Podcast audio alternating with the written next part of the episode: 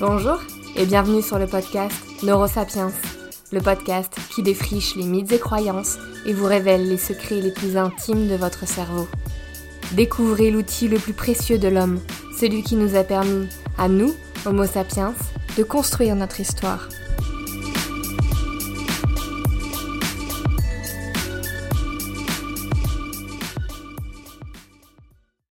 La séparation nous suffit pour nous faire une idée de l'enfer. On pourrait se dire qu'Emily Dickinson en a fait un peu des caisses. Mais toute personne ayant connu une rupture amoureuse dont elles ne sont pas à l'origine sont sûrement d'accord avec elle. L'amour romantique est une des plus puissantes sensations qui existent. Lorsqu'il cesse, la souffrance peut être fatale. Combien de gens ont souffert d'un cœur brisé durant les millions d'années de l'évolution humaine Et qui n'a jamais eu envie, suite à une rupture, de rester enfermé dans sa chambre, dans le noir, à pleurer, le regard fixé dans le vide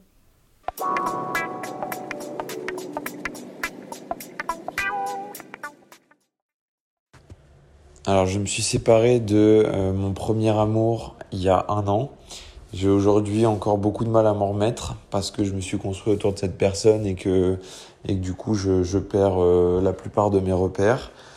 Euh, ce que je déteste qu'on me dise et ce qu'on m'a dit quand je me suis séparé d'elle, c'était que euh, c'était qu'une passe et ça m'énervait beaucoup parce que j'avais pas l'impression d'être d'être très entendu et très compris dans dans ma douleur.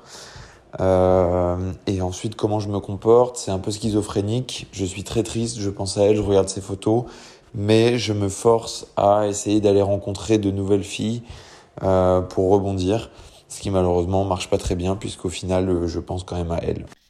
Pour ma première euh, vraie rupture amoureuse, euh, j'avais 16-17 ans et je me souviens que mes amis me disaient efface le numéro. Il suffit d'effacer le numéro pour arrêter d'y penser ou arrêter d'avoir envie de lui envoyer des messages. Et en fait, euh, j'arrivais pas à oublier son numéro. C'est quelque chose qui m'est arrivé, je connaissais son numéro par cœur et j'arrivais pas à l'effacer de ma mémoire. J'arrivais pas à penser à autre chose qu'envoyer des messages et, euh, quoi qu'on me dise, euh, efface le numéro, pense à autre chose, viens, euh, viens au cinéma, etc. Quelle que soit l'action, quelle que soit l'activité qu'on me propose, je pensais de toute façon au fait que je le faisais avec des amis et pas avec l'être aimé.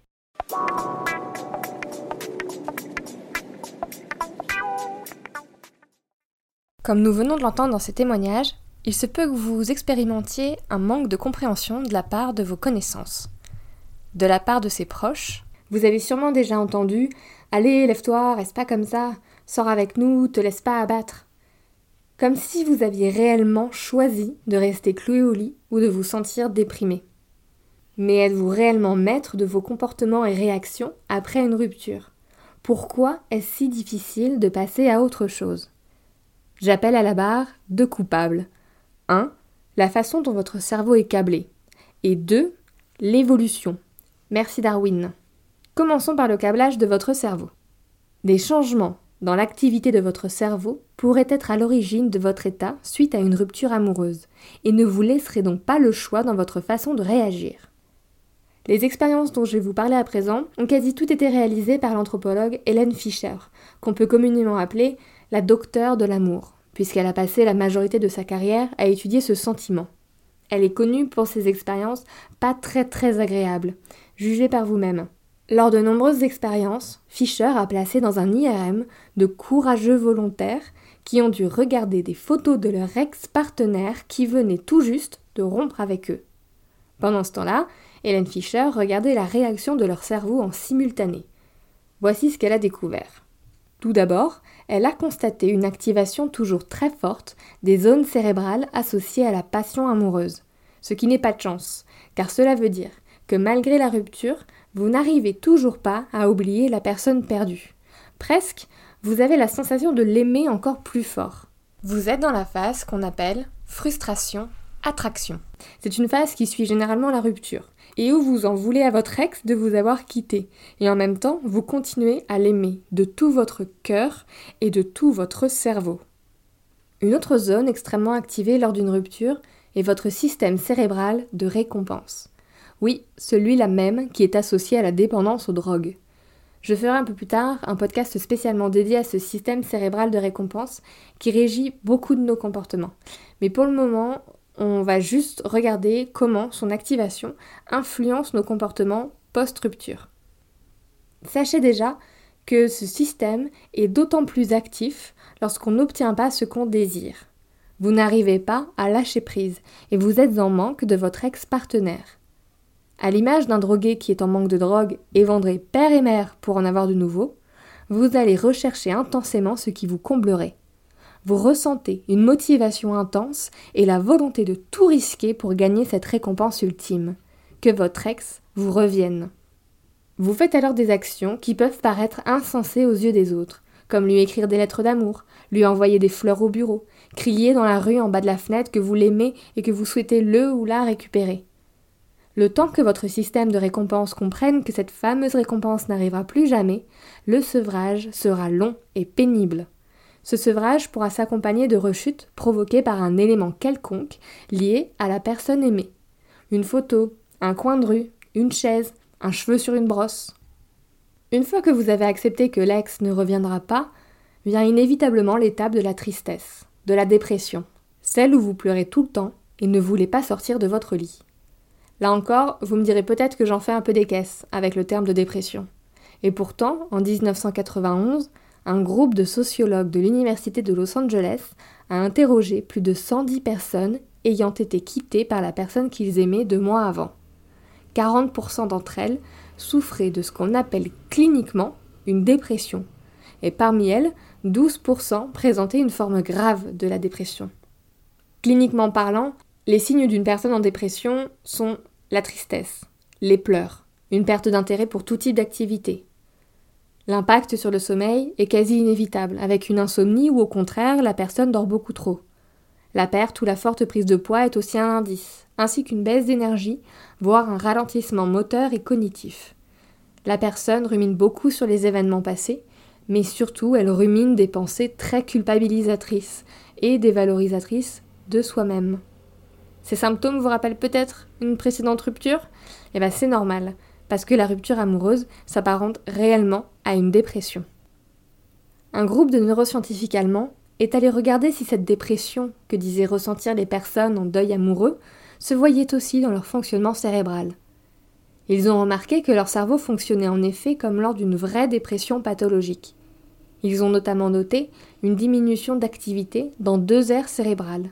Premièrement, l'insula, qui se trouve environ derrière vos tempes, et deuxièmement, dans le cortex singulaire qui se situe juste à l'interface de vos deux hémisphères cérébraux. Ces deux aires cérébrales sont particulières, car elles sont les seules à héberger un certain type de neurones, qu'on appelle les veines, V-E-N. Ces neurones ne se retrouvent d'ailleurs que chez l'humain et les grands singes, mais sont en beaucoup plus grande dose quand même chez les humains. Ces neurones sont connectés avec diverses parties du cerveau, ils reçoivent tous les stimuli de l'extérieur et sont censés les traiter rapidement, ce qui permet ensuite d'y répondre émotionnellement, corporellement, par vos actions et cognitivement. Et si ces deux zones sont en baisse d'activité, comme lors d'une rupture amoureuse, cela crée la léthargie, le fait de ne rien ressentir face à un événement positif, le manque de contrôle de ses émotions négatives, ou encore le fait de se laisser déborder par des pleurs incontrôlables. Il est très commun, lorsqu'on vit une dépression suite à une rupture, ou même lorsqu'on vit une dépression tout court, que les gens autour de nous ne comprennent pas, qu'ils nous disent Mais sors de ton lit, c'est pas si compliqué de mettre un pied devant l'autre. Alors que si vous aviez mal à la cheville suite à une entorse, personne ne vous pousserait à sortir de votre lit. Sauf que plusieurs études en neuroimagerie ont à présent prouvé qu'être rejeté par l'être aimé s'apparente cérébralement à une douleur physique. En effet, un grand nombre de régions cérébrales communes s'activent dans les deux cas. David Sue, de l'Université du Michigan, a même montré que le cerveau, face à une souffrance psychique, relâche des antidouleurs naturelles. Les mêmes antidouleurs que le corps relâche généralement face à une douleur physique. Bon, généralement, quand on en est à cette étape de la rupture amoureuse, on se dit souvent que c'est peine perdue, qu'on n'arrivera jamais à retrouver l'amour, à être heureux de nouveau et qu'on restera dépressif toute sa vie. Mais pas de panique, car comme c'est le cas pour beaucoup de choses, l'homme finit par apprendre et s'adapter. Lors d'une de ses études, Hélène Fischer a noté que la voie mésolimbique, en plein cœur de votre cerveau, est très active. Cette voie est particulièrement importante pour la mémoire, l'apprentissage et le renforcement de certains comportements. Cela montre que la rupture amoureuse est un processus d'apprentissage. Alors difficile et long, je vous le concède, mais un processus d'apprentissage comme un autre. Dit autrement, le temps permet bien de guérir un cœur brisé. Le premier responsable de notre comportement lors d'une rupture amoureuse est donc la façon dont fonctionne notre cerveau. Mais je vous disais au début qu'il y avait un deuxième coupable. Et ce deuxième coupable, c'est l'évolution. Plusieurs chercheurs ont avancé la théorie selon laquelle les états par lesquels nous passons après une rupture seraient un héritage de l'évolution. Et comme l'évolution fait bien les choses, ces étapes seraient cruciales et importantes pour l'homme. Alors, pourquoi me direz-vous? Pourquoi est-ce que c'est si essentiel pour l'homme de pleurer sur I will always love you pour pouvoir survivre à travers les siècles? Après s'être battu et avoir protesté suite à une rupture, nous finissons par nous rendre et rester au lit, déprimés. On perd goût à la vie, on ne sort plus, on broie du noir. Cette dépression, eh ben, elle a une utilité. Ces symptômes agissent comme un signal alertant votre entourage que vous avez de toute urgence besoin de soutien. Sinon, vous allez mourir, entre guillemets. Vous ne me voyez pas faire, mais je mime des guillemets avec mes doigts. Les personnes déprimées finissent par accepter l'aide offerte par un tiers pour remonter la pente plus facilement, augmentant leur chance de se reproduire plus rapidement. Tout tourne toujours autour de la reproduction de toute façon. Hein. Dès lors, la dépression serait un mécanisme adaptatif. C'est d'ailleurs un comportement de survie qu'on voit chez de nombreuses autres espèces, notamment chez les jeunes animaux abandonnés par leur mère. Lorsqu'ils prennent conscience de l'abandon, ils protestent d'abord, sont en colère et sont paniqués. Puis ils se résignent et perdent goût à la vie, comme nous.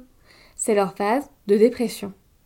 Le fonctionnement de leur corps se modifie. Quand l'animal abandonné comprend que tout espoir est vain, il sécrète moins de dopamine, ce qui entraîne léthargie, découragement et dépression.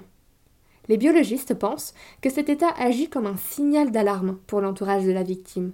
Voyant un animal qui ne bouge plus, l'entourage se porte à son secours, ce qui l'aide à trouver une mère de substitution.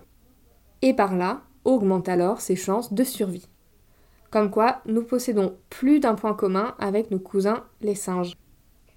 Donc si notre cerveau est câblé pour que nous réagissions de façon dépressive après une rupture amoureuse, ce serait grâce au doux et bel héritage de nos ancêtres et de nos besoins de survie et de reproduction. Pour terminer ce podcast sur nos petits cœurs brisés, j'aimerais vous partager une expérience qui va peut-être directement être utile pour les personnes en deuil amoureux qui nous écoutent.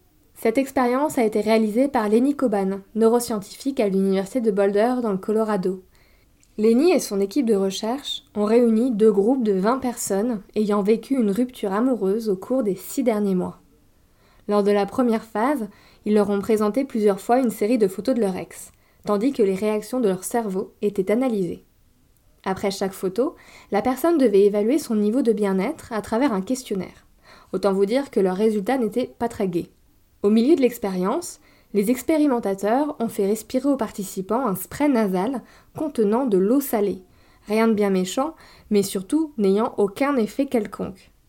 Au groupe A, ils leur ont dit c'est une simple solution saline qui permet d'améliorer le contraste pour les images du scanner, mais sans effet par ailleurs. Tandis qu'au groupe B, ils leur ont dit c'est un analgésique puissant, efficace pour réduire les douleurs émotionnelles et les humeurs négatives. Puis les expérimentateurs ont de nouveau montré une série de photos de l'ex et le participant devait réévaluer son niveau d'anxiété et de bien-être. Je vous le donne en mille. Le spray nasal au sel a permis de réduire la douleur du chagrin amoureux pour le groupe B qui pensait que le spray était un analgésique, tandis qu'il n'a eu aucun effet sur le groupe A. L'effet placebo marche même sur les cœurs brisés. Notre podcast touche à sa fin J'espère vous avoir donné suffisamment d'arguments pour envoyer balader le prochain ami qui vous dit de passer à autre chose alors que vous avez le cœur brisé. Vous n'aurez qu'à lui rétorquer que 1. C'est pas vous, mais votre cerveau, et que 2. Si vous êtes déprimé, c'est pour assurer la survie de notre espèce. Je vous remercie de votre écoute et espère que vous avez apprécié cet épisode. Si vous aimez ce podcast, vous pouvez nous le dire en commentaire, vous abonner ou nous noter sur iTunes et Apple Podcasts. J'ai hâte de vous retrouver pour un prochain épisode. À dans deux semaines